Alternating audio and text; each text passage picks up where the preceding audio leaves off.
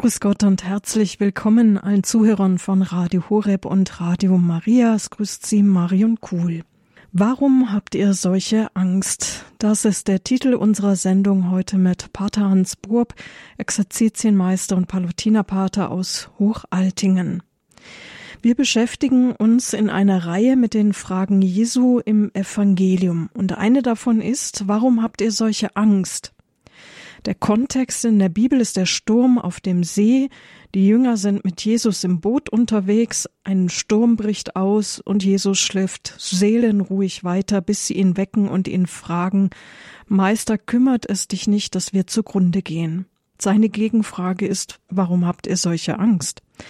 Eine Frage, die Jesus auch uns stellt. Warum habt ihr solche Angst? Eine Frage vielleicht aktueller denn je, gerade in dieser Zeit der Pandemie und des Kriegsausbruchs in der Ukraine mit all den Bildern, denen man täglich begegnet. Mit dieser Frage, warum habt ihr solche Angst und dieser Bibelstelle befassen wir uns in dieser Sendung. Zugeschaltet aus dem Exerzitienhaus St. Ulrich in Hochaltingen ist uns Exerzitienmeister und Palutinerpater Hans Burb. Grüß Gott, Pater Burb. Grüß Gott, Frau Kohl. Wir hätten wahrscheinlich tausend Antworten, warum es logisch ist, dass wir Angst haben. Wir sind jetzt gespannt auf Ihre Auslegung. Ja, meine Brüder und Schwestern, die Frage, die Jesus hier stellt, ist nicht eine Frage, die er damals gestellt hat. Glaube, wir müssen uns immer, bevor wir so eine Schriftstelle betrachten, uns bewusst sein, dieses Wort geht jetzt an mich. Das Wort Gottes ist immer akut und aktuell. Es ist nicht etwas, was einmal gesprochen wurde. Und deshalb sollte jeder von uns einmal hinhören, was, was will Jesus mir sagen? Warum habt ihr solche Angst, dass ich mal in mich hineinhöre? Habe ich Angst? Und er sagt dann, habt ihr noch keinen Glauben?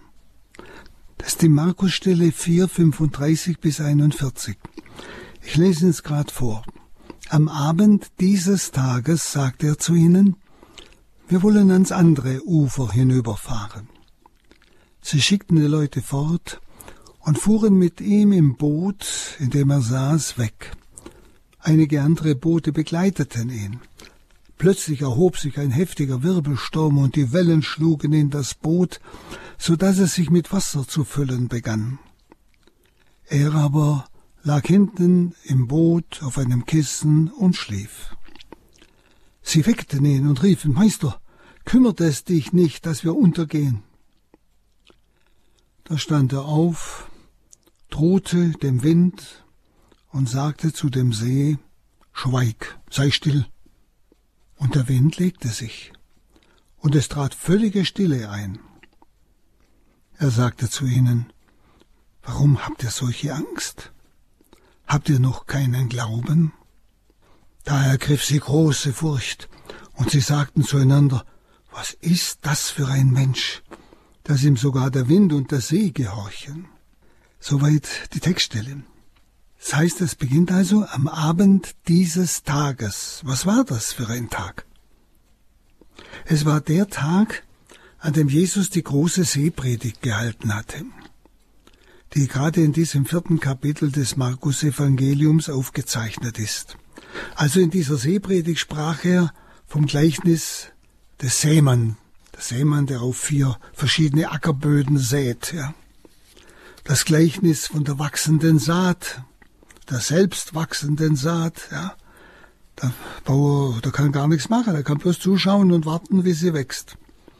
Das Gleichnis aber auch vom Senfkorn. Das Kleinste wird zum Größten. Also es sind lauter Bilder, die er da gebracht hat, wo er sagt, das sind alles hoffnungslose Situationen und trotzdem wächst etwas. So, dass sogar aus dem Kleinsten das Größte wird. Und an diesem Tag geschieht es. Also er hat zuerst ihnen eigentlich Mut zugesprochen. Er hat ihnen gezeigt, ihr braucht keine Angst haben. Auch selbst, wenn ihr ganz unten seid, kann das der Anfang von ganz oben sein, so ungefähr. Ja, das Kleinste wird das Größte. Und dann heißt es, dass sie mit dem Boot weiterfuhren, denn er hat ja vom Boot aus gepredigt und die Menschen standen am Ufer.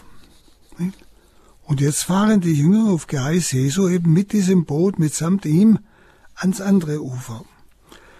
Ich glaube, es ist nicht äh, gemacht, wenn wir sagen, das Boot ist immer auch ein Symbol für die Kirche schon. Christus im Boot, Christus in seiner Kirche. Er predigt von diesem Boot aus zu den Leuten, die am Ufer stehen. Und dann heißt es ja, wir wollen ins andere Ufer fahren. Eigentlich könnte man sagen, es ist so ein wunderschönes Bild, ich möchte es nur so nebenbei nennen, schönes Bild von unserem Weg durch das Lebensmeer ans andere Ufer, zu dem wir gerufen sind. Es ist also ein Bild für unser Leben. Es ist also ein Bild für mein Leben und ich muss jetzt hinhören von meiner Lebenssituation her, die ich jetzt auf diesem Weltenmeer bin, meines Lebens. Nun, die Dunkelheit bricht also herein, auch wieder eine massive Symbolik, ein Bild. Die Dunkelheit bricht herein und mit ihr kommt ein heftiger Wirbelsturm auf. Die See hat also geschäumt. Im griechischen Text erkennt man, wie in dieser Erzählung die verschiedenen Zeiten immerfort wechseln, also Gegenwart, Vergangenheit und dann verschiedene Formen von Vergangenheit. Das wechselt immer wieder. Also man kann sagen, äh, es ist eine unheimliche Bewegung drin. Und jeder Satz wird mit und, Kai, also und, eingeleitet. Und zwar zwölfmal. Also es drückt vom griechischen Text aus etwas aus von diesem Vorantreibenden dieser dramatischen Erzählung. Also schon allein beim Griechischen ist es im Text drin äh, richtig aufregend, ja. Und eindrucksvoll ist dann der Gegensatz der Sturm, der das Boot mit Wogen überschüttet, also die Todesangst der Jünger und der Gegensatz zu Jesus, der im Heck des Bootes auf einem Kissen schläft. Zwei ein Gegensatz. Dann hören wir mal in unser Leben hinein. Kennen wir nicht diesen Gegensatz? Wo wir in diesem Sturm sind, in dieser Dunkelheit, nichts mehr zu sehen, Gefahr des Untergangs, ich verliere alles, alles, ja, wahrsten Sinn des Wortes bei dem Boot, das Fundament gehen wir von den Füßen weg. Und den Eindruck, Jesus hat zwar gesagt, er sei da, aber der schläft schon. Ich nehme nichts wahr. Ich fühle mich alleingelassen in diesem Sturm, fühle mich alleingelassen in dieser Dunkelheit, die ich gerade erlebe, seelisch, äußerlich, innerlich, ganz verschieden. Was es auch ist in meinem Leben, und zwar auf meinem Lebenssturm, in meinem Lebens, oder, äh, ja, sagen wir es ruhig so, Lebensmeer. Nun, Jesus, der schläft, ist eigentlich ein Bild großer Gelassenheit. Die Jünger hingegen, die sind in größter Erregung. Und sie wecken Jesus. Er kümmert es dich nicht, dass wir hier untergehen. Ich glaube, dass jeder schon so geschrien hat, in mancher solcher Situation. Herr, wo bist du denn überhaupt? Sagst immer, du seist da und ich spüre nichts und fühle mich total allein. Ich weiß nicht, was hinten und vorne ist und wie es weitergeht. Kümmert es dich nicht, dass ich jetzt untergehe? Die Frage ist, warum wecken Sie ihn? Warum wecke ich ihn? Warum tue ich so, als ob er nicht da wäre, als ob ich ihn zuerst rufen müsste, als ob er schlafen würde? Warum?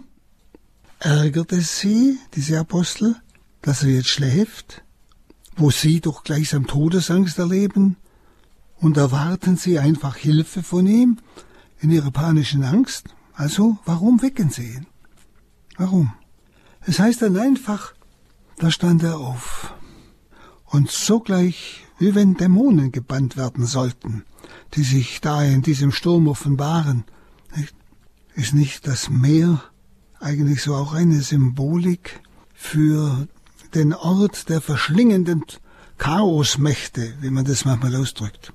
Also das Meer als Ausdruck der Chaosmächte, also der Unterwelt.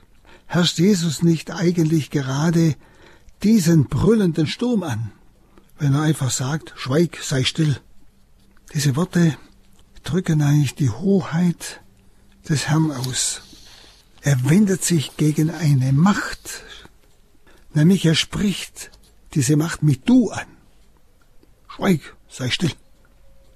Wir haben eigentlich ein wunderbares prophetisches Wort im Psalm 107, 28, dieses Wort, das eigentlich genau diese Situation schon voraus betet, nämlich die in ihrer Bedrängnis schrien zum Herrn, die er ihren Ängsten entriss.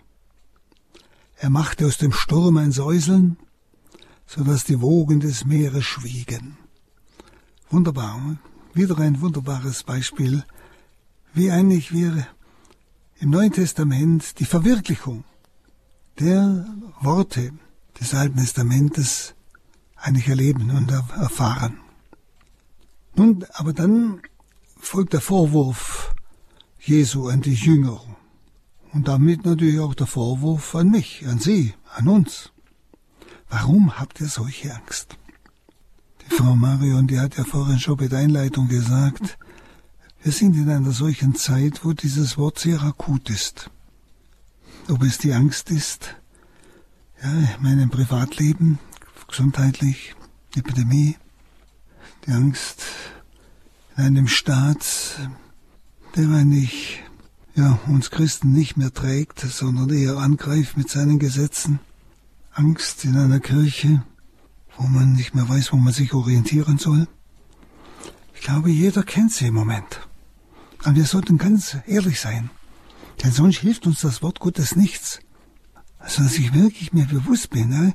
Und wenn es auch jetzt nicht eine panische Angst ist, die ich im Moment habe, vielleicht hat sie mancher, aber vielleicht ist es so eine, ja, so eine verborgene Angst, so eine schleichende Angst, die mir aber wirklich nicht gut tut.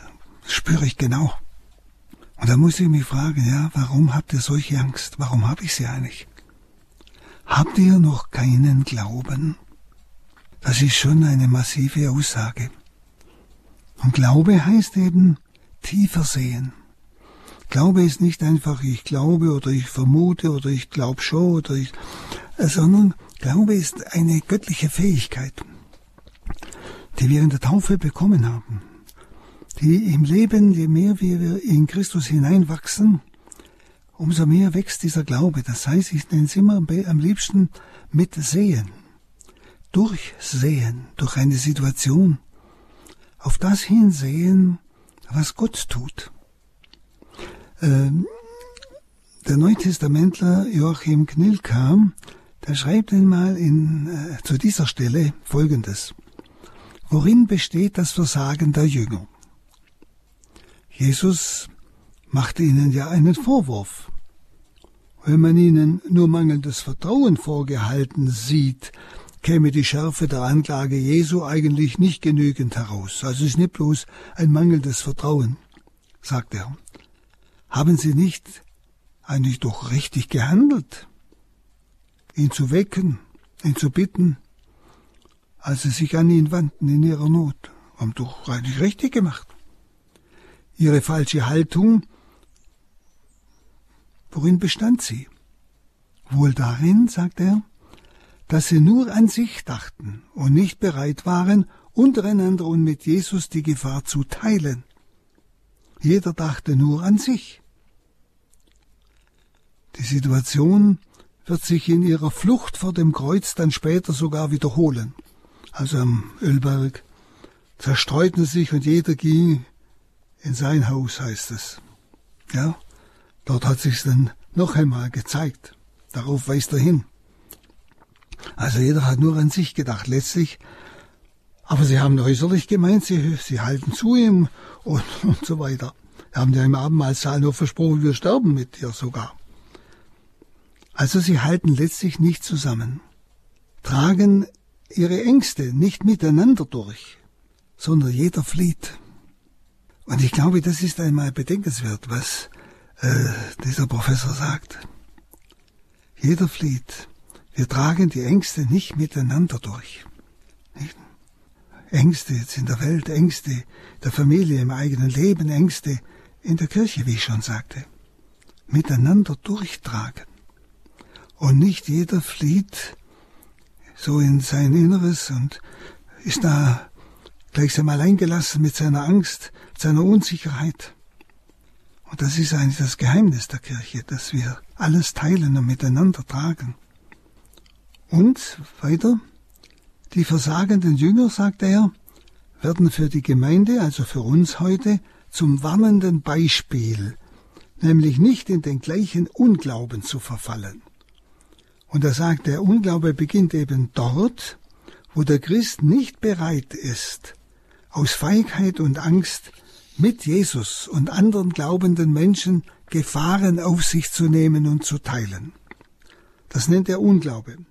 Der beginnt dort, er beginnt dort, wo der Christ nicht mehr bereit ist, aus Feigheit oder Angst mit Jesus und den anderen Glaubenden Gefahren auf sich zu nehmen und zu teilen.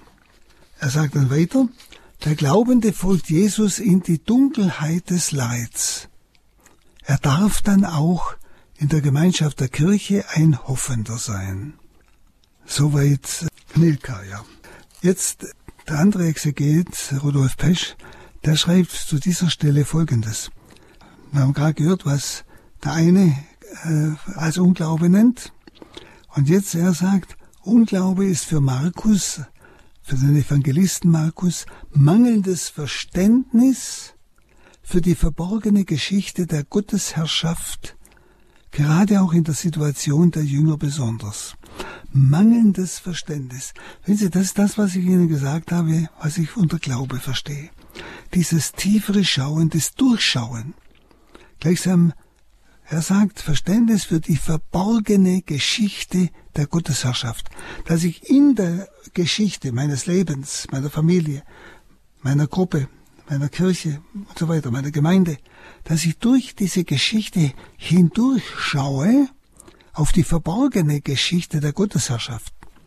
Das heißt, wie die Herrschaft Gottes, das Reich Gottes immer anwesend ist in unserer Geschichte, aber ich, ich muss durchschauen, dass ich mir frage, was bedeutet das, was ich jetzt erlebe? Was steht hinter dem, was mir Angst macht? Was will Gott mir sagen? Er will mir ja nicht Angst machen. Er will mir ja was offenbaren. So wie diesen Jüngern, nicht? Dass sie, dass sie Jesus nicht getraut haben, dass er ihnen auch, auch hilft, wenn er schläft. Ja? Die Angst hat ihnen etwas offenbart. Ja? Und so, das ist dieses, ich würde es so auslegen, dieses mangelnde Verständnis für die verborgene, verborgene Geschichte der Gottesherrschaft ja? in der Situation, der jetzt die Jünger sind oder wir. Er sagt weiter, gerade auch für den Weg Jesu ans Kreuz, der zugleich zur Norm des Weges der Jünger werden soll.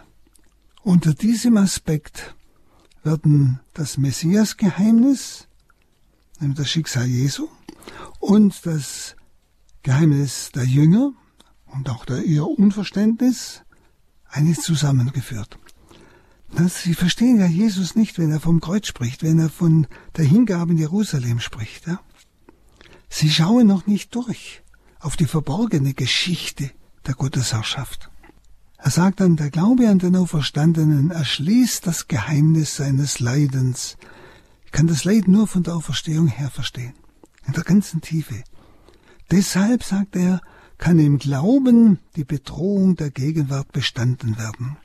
Also im Glauben, das heißt, indem ich durchschaue, Herr, was hast du vor?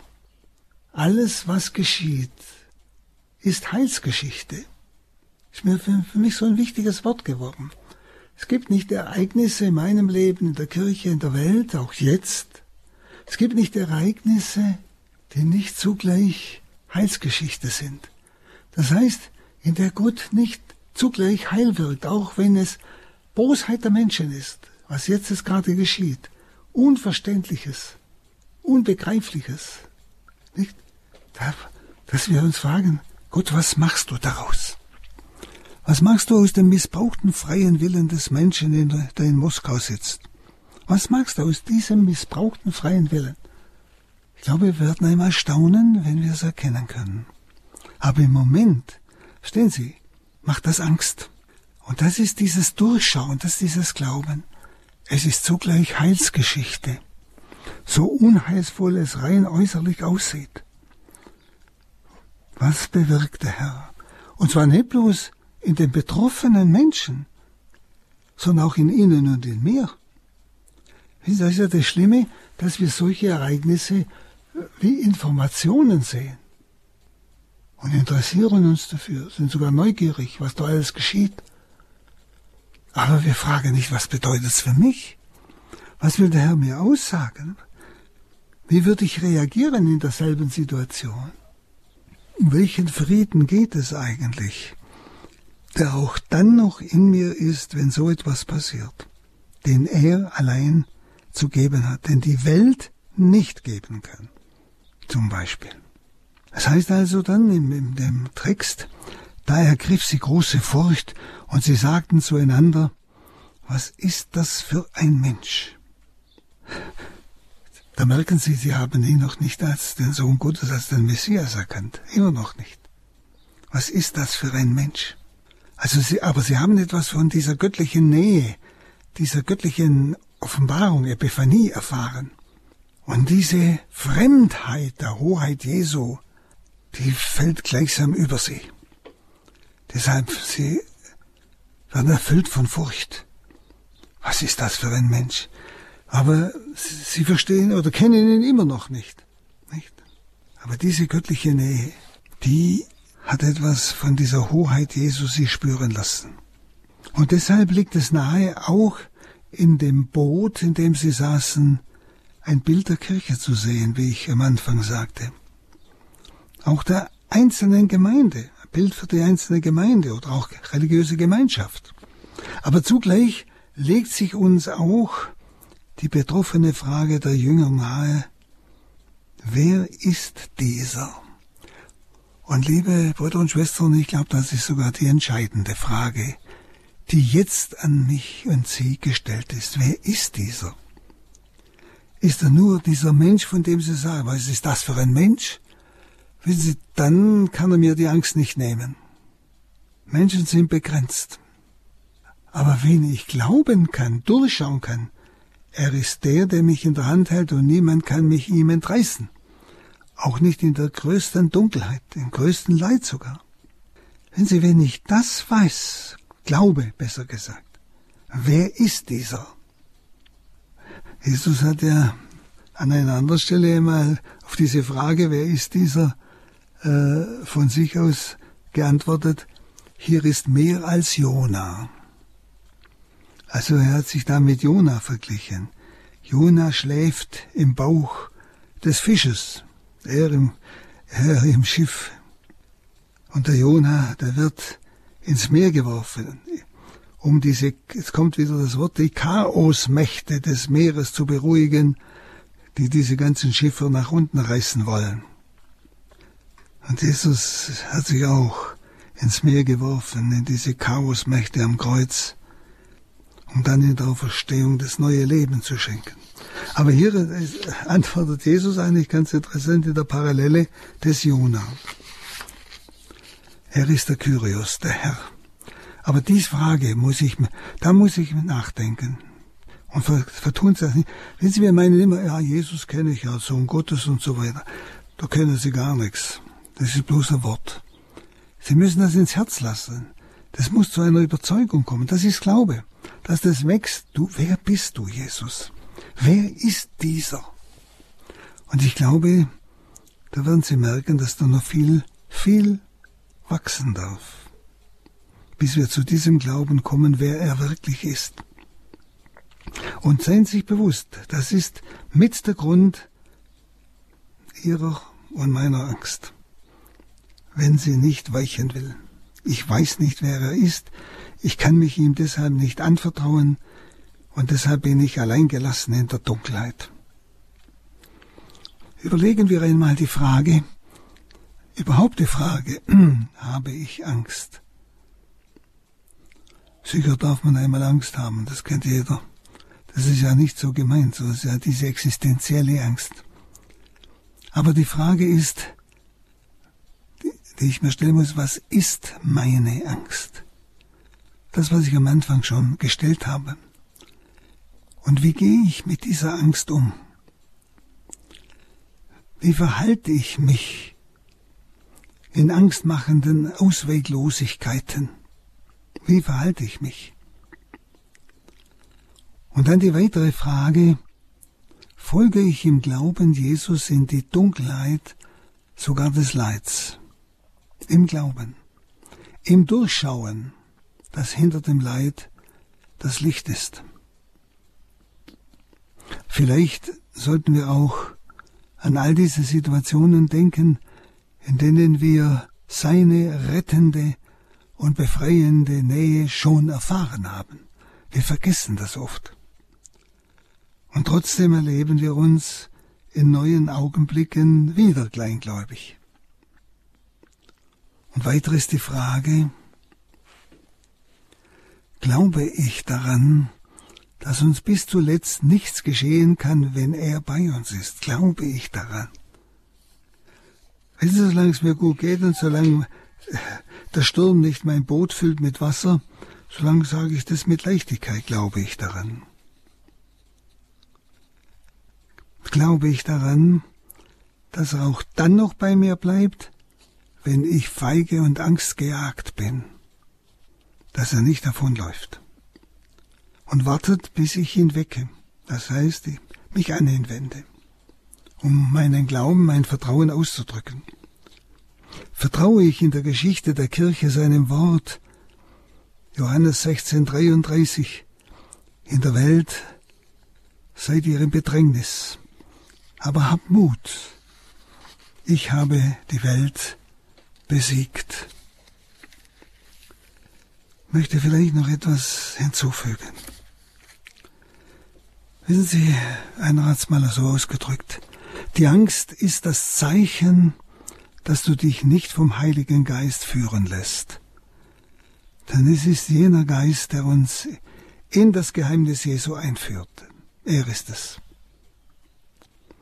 Wenn ich nachdenke über das, was in der Welt gerade jetzt heute geschieht oder die letzten auch Jahrzehnte, wenn ich nachdenke, auch über das, was in der Kirche geschieht, die ja eigentlich das Gewissen der Welt sein sollte. Wenn da kommt es mir schon manchmal vor, dass beide, Welt und Kirche, von der Angst bestimmt sind. Welt und Kirche. Gerade in unserer deutschen kirchlichen Situation haben so viele Angst, dass wir in die falsche Richtung geführt werden. Dass wir von der Wahrheit abweichen als Kirche in Deutschland. Und es ist berechtigt, die Angst. Wenn Sie, es geht ein Wind, an den wir nicht gewöhnt sind. Wenn Sie das, was ich heute in der Kirche in Deutschland erlebe, hätte ich mir am Anfang meines Priestertums als junger Priester damals überhaupt nicht vorstellen können.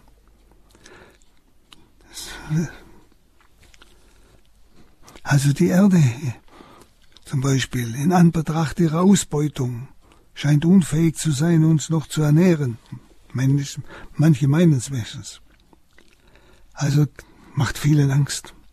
Selbst die Kirche, eine Stadt auf dem Berg, erscheint in ängstlichen und schutzlosen, unfähig und Sicherheit und Trost zu geben. Und Sicherheit und Trost zu geben. Wo kann ich mich nur orientieren? Fragen so viele. Zu meiner Jugendzeit oder jungen Zeit, ja, du kannst, das Wort des Pfarrers, das war klare Lehre, war Wort des Bischofs klar. Aber heute muss ich mir überlegen, was der predigt, ob Bischof oder, oder Pfarrer. Ist das noch wahr? Ist das noch Lehre der Kirche? Und das ist ja nicht übertrieben. Also, wir erscheinen, die Stadt auf dem Berg, die Kirche erscheint, die gerade den ängstlichen Menschen, den schutzlosen Menschen, unfähig, uns noch Sicherheit und Trost zu geben. Auch jetzt in dieser Epidemie, Wissen Sie, auch in dieser Krankheitssituation. Sinn. Was hat es zu bedeuten? Legt die Kirche uns das noch aus? Oder redet sie sich rum und rum und spricht mit den Worten der Welt, aber wir selber sind nicht zufrieden damit. Also die Angst geht in der Welt um, kann man sagen. Die Angst geht in der Kirche um. Und es wundert uns nicht, dass die Welt Angst hat. Das wundert uns nicht. Wenn der Welt das Fundament genommen wird, wie durch diese Krankheit oder Krieg, wenn sie, dann bleibt nur die Angst. Es ist ganz natürlich, gerade auch beim Überhandnehmen von Kriminalität und Terrorismus, dass die Welt Angst hat. Aber wissen Sie, mich bekümmert die Angst der Kirche. Das ist das Verrückte.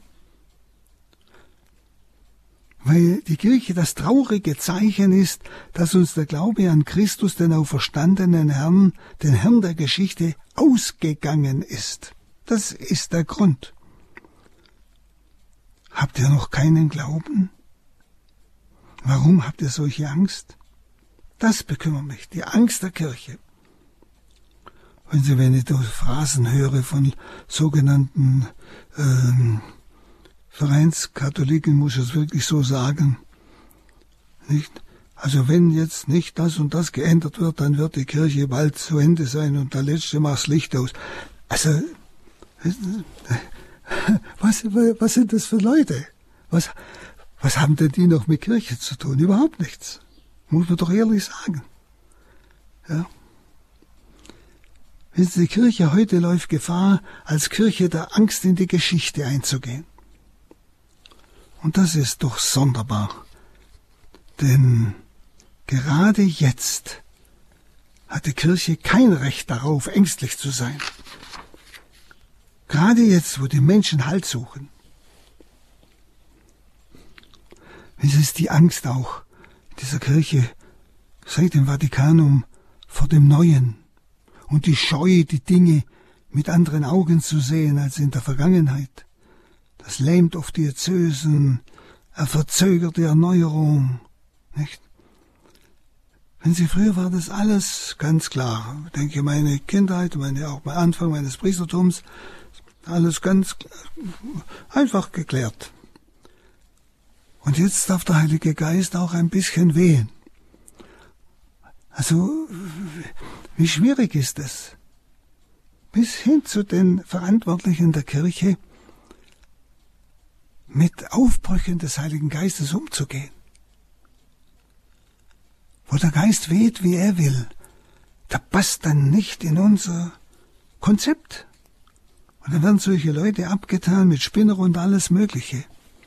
Angst vor dem Neuen. Angst und Scheu. Die Dinge mit anderen Augen zu sehen, wirklich vom Geist her sich erfassen lassen. Im Rahmen des Gesamten der Kirche, ohne. So denken Sie an die Angst vor den leeren Seminaren, vor den leeren Noviziaten. Das ist doch genauso die lähmt die Fantasie der Kurien, also der, der Ordinariate und der Kongregationen, der Orden. Diese Angst verrät die Unfähigkeit zu glauben. Die Angst verrät die Unfähigkeit zu glauben, dass es Gott weder an Macht fehlt, uns Hirten zu geben, noch an Fantasie, diese Hirten auch zu ändern. Und das wäre gut. Wenn Sie diese Angst vor den leeren Kirchenbänken am Sonntag, die treibt manche sogar so weit, dass sie das Gebet für nutzlos halten. Man muss was tun. Andere treibt es zurück in die Vergangenheit.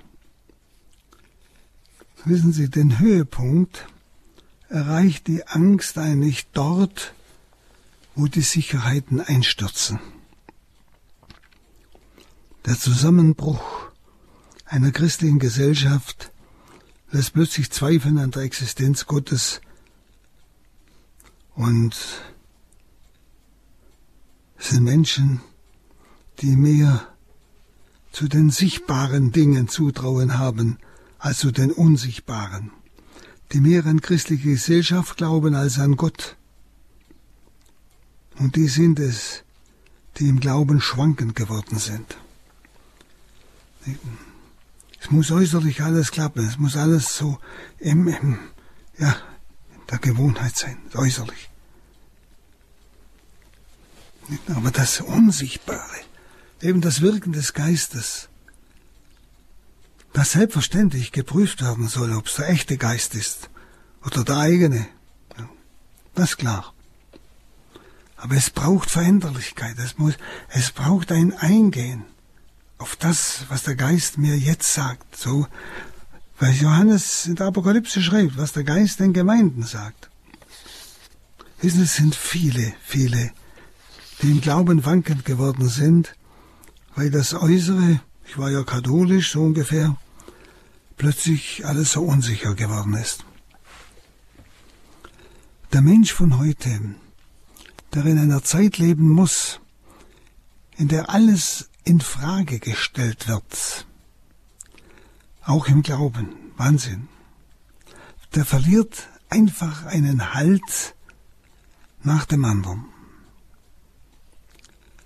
Wenn sind die, wo einfach nur so mitgegangen sind, gut meinen, klar. Aber jetzt wissen sie nicht mehr, was rechts und links ist. Und ich merke in so vielen Gesprächen, dass die nicht unterscheiden können.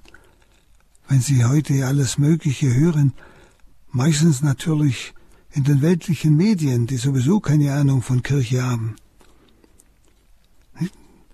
Das ist praktisch, ah ja, das wäre doch richtig, das können wir doch so machen. Sie können nicht unterscheiden. Sie haben keinen Halt mehr. Sie können sich nirgendwo mehr orientieren. Sie orientieren sich weithin, wie gesagt, an den weltlichen Medien, die wirklich nicht die Wahrheit bezeugen. Und dieser Mensch, der sich für religiös hielt in der Vergangenheit und eigentlich nie ernstlich über den Glauben nachdachte, er war es halt, er war einfach katholisch, wird plötzlich wie ein Betrunkener, der sein Gleichgewicht samt seiner Identität verloren hat. Wer bin ich jetzt noch als Katholik? Ich traue mir ja kaum mehr jemand zu sagen, dass ich katholisch bin. Überlegen Sie selbst. Da kommt Angst auf. Ja, was ist jetzt die Wahrheit? Alles ist wahr. Und da hört man plötzlich solche Phrasen. Also über diese Menschen kann man sagen, schließt sich der Himmel. Wir haben keinen Kontakt mehr zu Gott. Und die Erde wird zum Fragezeichen, ist auch unsicher. Und dann löst sich die Familie auf. So erschreckend, wenn, wenn man dauernd, wenn man Menschen begegnet und aller Augenblick sagt einem, ja, ich bin geschieden. Und das mit dem ganzen Leid und der ganzen Not. Die Familie löst sich auf die Ordensgemeinschaft, die Konvente veröden.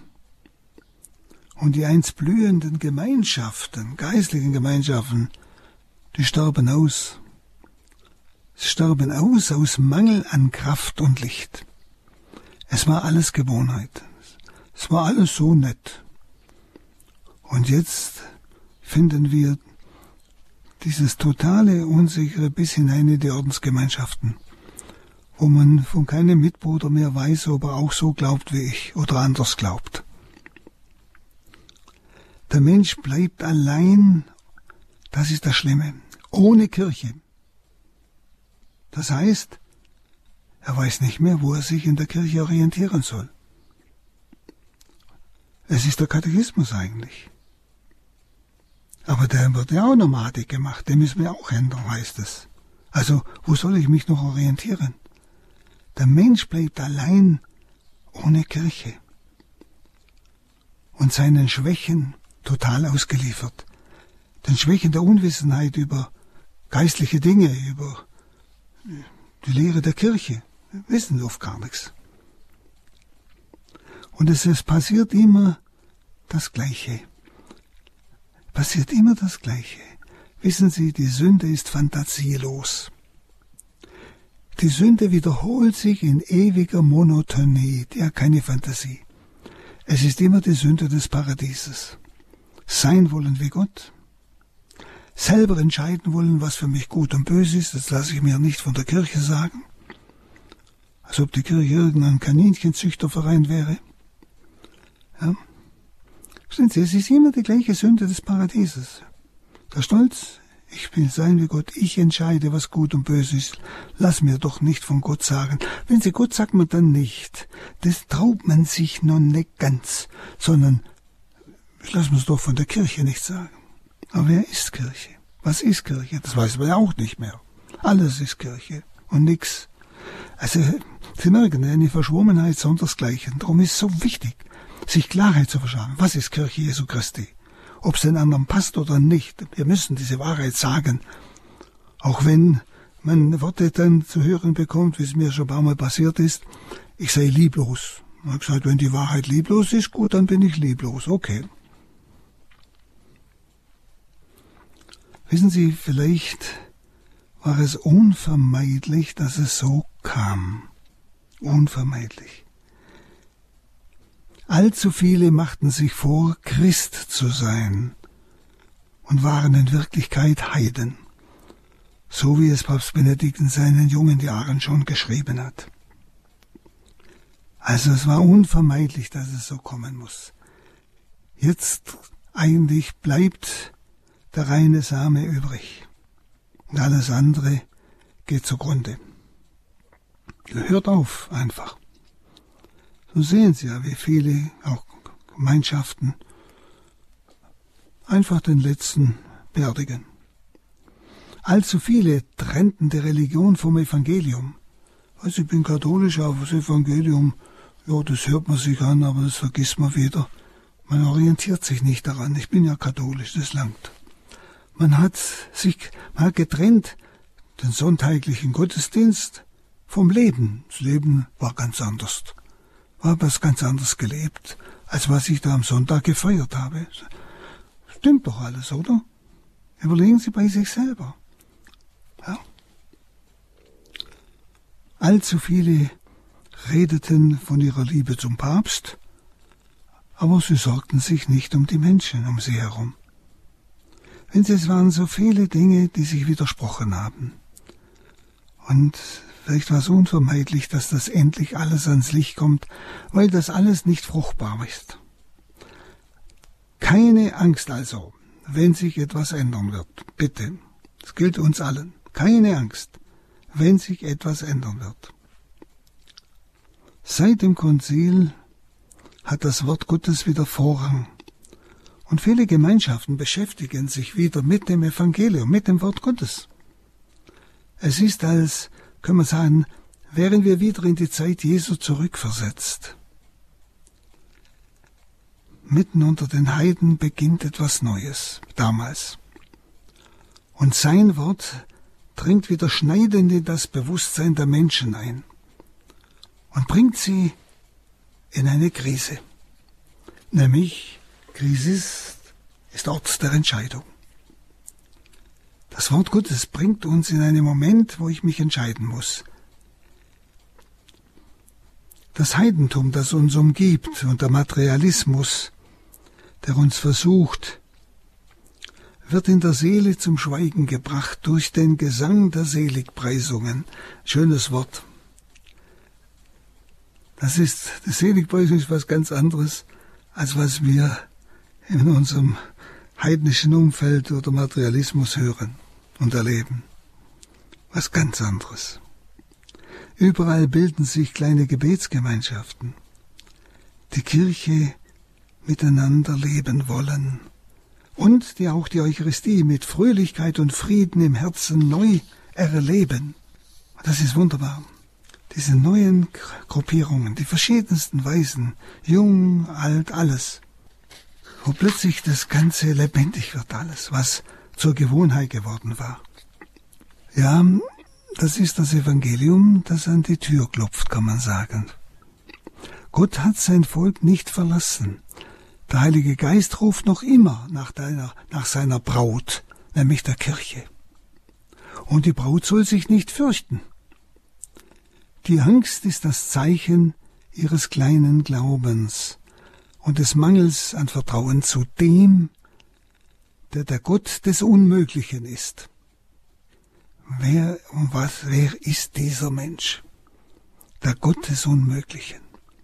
Die Angst ist verständlich, wenn man bedenkt, wie Kirche und Staat einmal so ein einziger Block war. Das war Macht, Stärke, Rückhalt, das gab Sicherheit den Menschen. Aber das gelebte Evangelium gibt uns zu verstehen, dass es besser ist, Rückhalt nicht mehr in der Macht der Menschen zu suchen, sondern in der himmlischen Macht beim Vater, wie Jesus es tat. Mein Vater und mein Gott. Das ist der Hinterhalt. Das ist das, worauf ich baue jeder von uns. Das Abenteuer ist interessanter und verlangt mehr von uns als diese Abgesichertheit, die wir früher gekannt haben. Abenteuer ist interessanter und verlangt mehr von uns. Wenn Sie, es ist für uns, unter jeden einfacher, wenn, wenn etwas eingearbeitet ist, wenn ihm etwas geläufig ist. Da bleibe jetzt dabei, da kenne mich jetzt aus. Ich möchte nicht schon wieder was Neues anfangen. Das macht mich so unsicher. Sehen Sie, na, genau, das, das hat nichts mit Heiligen Geist zu tun. Ja?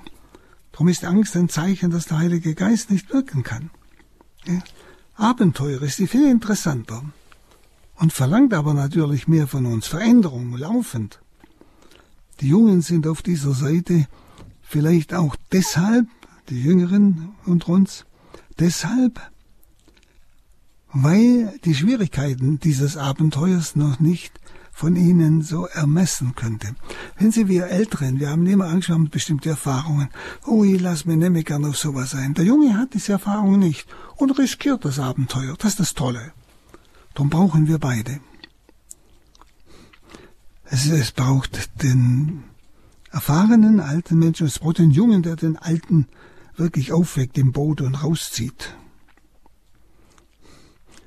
Es ist das Abenteuer. Und um das geht es. Was? Es ist das Abenteuer, Fremde auf dieser Erde zu sein. Pilger auf dieser Erde zu sein. Das ist das Abenteuer. Fremd in der eigenen Familie, fremd in der eigenen Gemeinde, fremd in der eigenen religiösen Gemeinschaft. Das ist das Abenteuer, das der Glaube heute von uns fordert. Wissen Sie, diese Geschichte Israels ist eigentlich die Geschichte der Kirche auch. Und sie kehrt immer wieder. Einmal der Auszug aus Ägypten, aus der Sklaverei, dann der Wüstenweg, unser Leben, und dann die Unsicherheit. Wenn Sie das Grundschema der Bibel das muss uns zu denken geben. Das Grundschema der Bibel. Das ist einmal Ägypten als Ort der Knechtschaft, wo Israel ja verbannt war.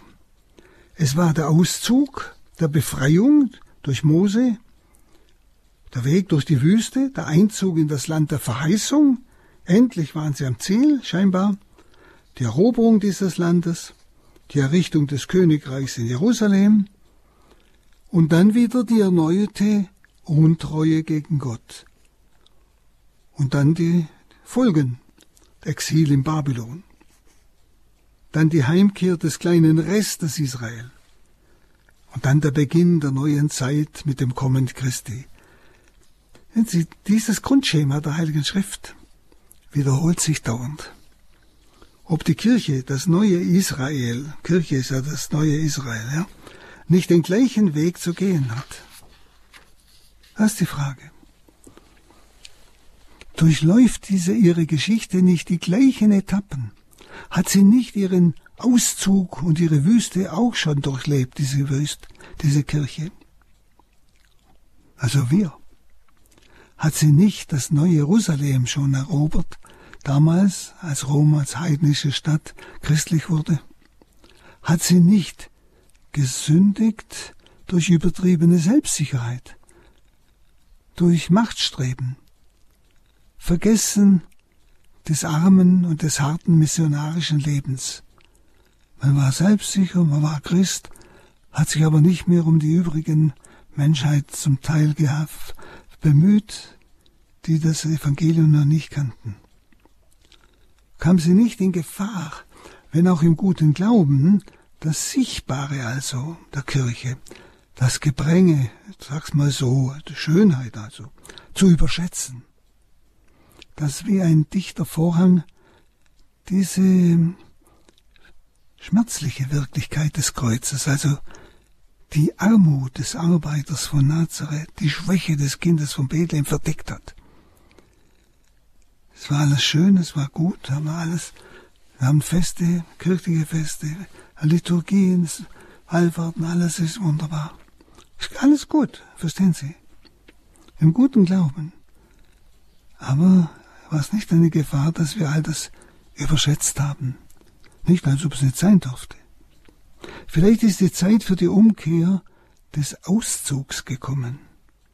Auszug aus der jetzigen Situation. Wir waren in Deutschland abgesichert durch den Staat. Und zwar Auszug im Sinn von Hosea 11.5. Zum Lande Ägypten wird Israel zurückkehren. Die Umkehrung, die Umkehrung des Auszugs. Wir kehren wieder zurück nach Sklaverei Ägyptens. Jedenfalls schwinden Sicherheit und Pracht dahin in unserer Kirche. Und man braucht nicht erst von Verschleppungen nach Babylon zu sprechen, wie damals Israel, nachdem ja Babylon sich längst in unseren christlichen Städten verlegt hat. Babylon ist bereits um uns rum. Babylon, diese Stadt der Reichen, die Stadt des Unglaubens, der Bosheit. Das war von nun an auf fremden Leben. Wenn Sie, dass dieses Babylon von damals um uns herum ist, das lässt uns erleben, dass wir Fremde sind im eigenen Land.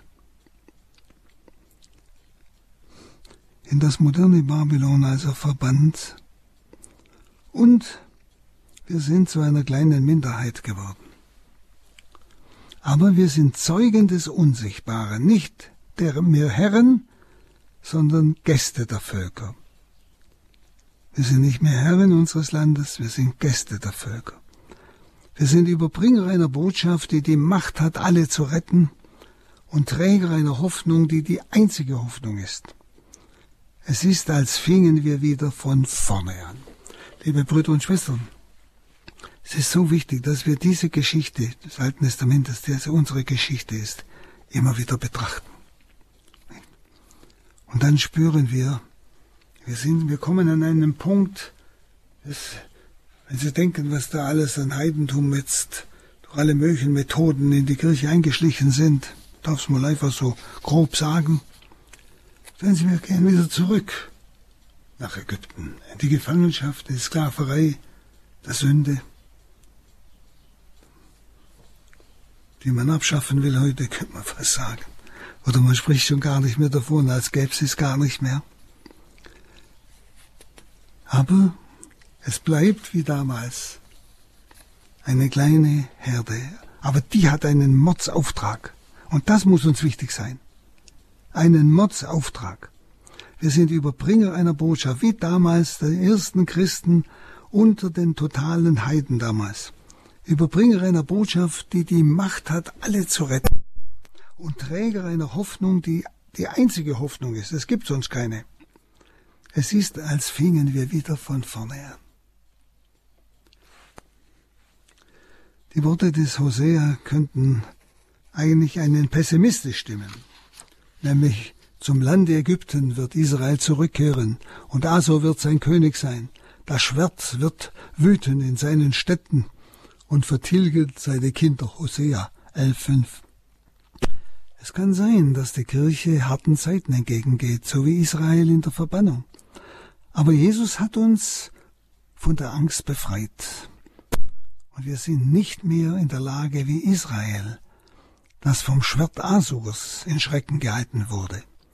Wir können uns sicher fühlen und getröstet, weil Jesus in unserem Leben ist und in unser Leben eingetreten ist. Und deshalb gilt für mich das andere Wort des Hosea, wie könnte ich von dir lassen, Ephraim, dich preisgeben, Israel? Mein Herz kehrt sich um in mir, Mitleid erregt sich in mir. Gott bin ich und nicht Mensch. Hosea 11,8. Und das ist es. Ich bin dein Gott, sagt der Herr. Mein Vater, die Wurzel deines Seins, Herr des Himmels und der Erde, der Absolute, der Retter, mein Ziel und mein Alles. Und wenn Gott mein Gott ist, fürchte ich nichts mehr. Wer ist dieser Mensch? Fragen Sie sich, kann ich immer tiefer hineinfinden in dieses Geheimnis? Und dort ist meine Sicherheit. Und das haben wir zu verkünden heute. Wir brauchen keine Angst haben, auch nicht verzagen. Wir haben eine Sendung, eine ganz wichtige, wie die erste Kirche damals. Wir fangen wieder vorne an.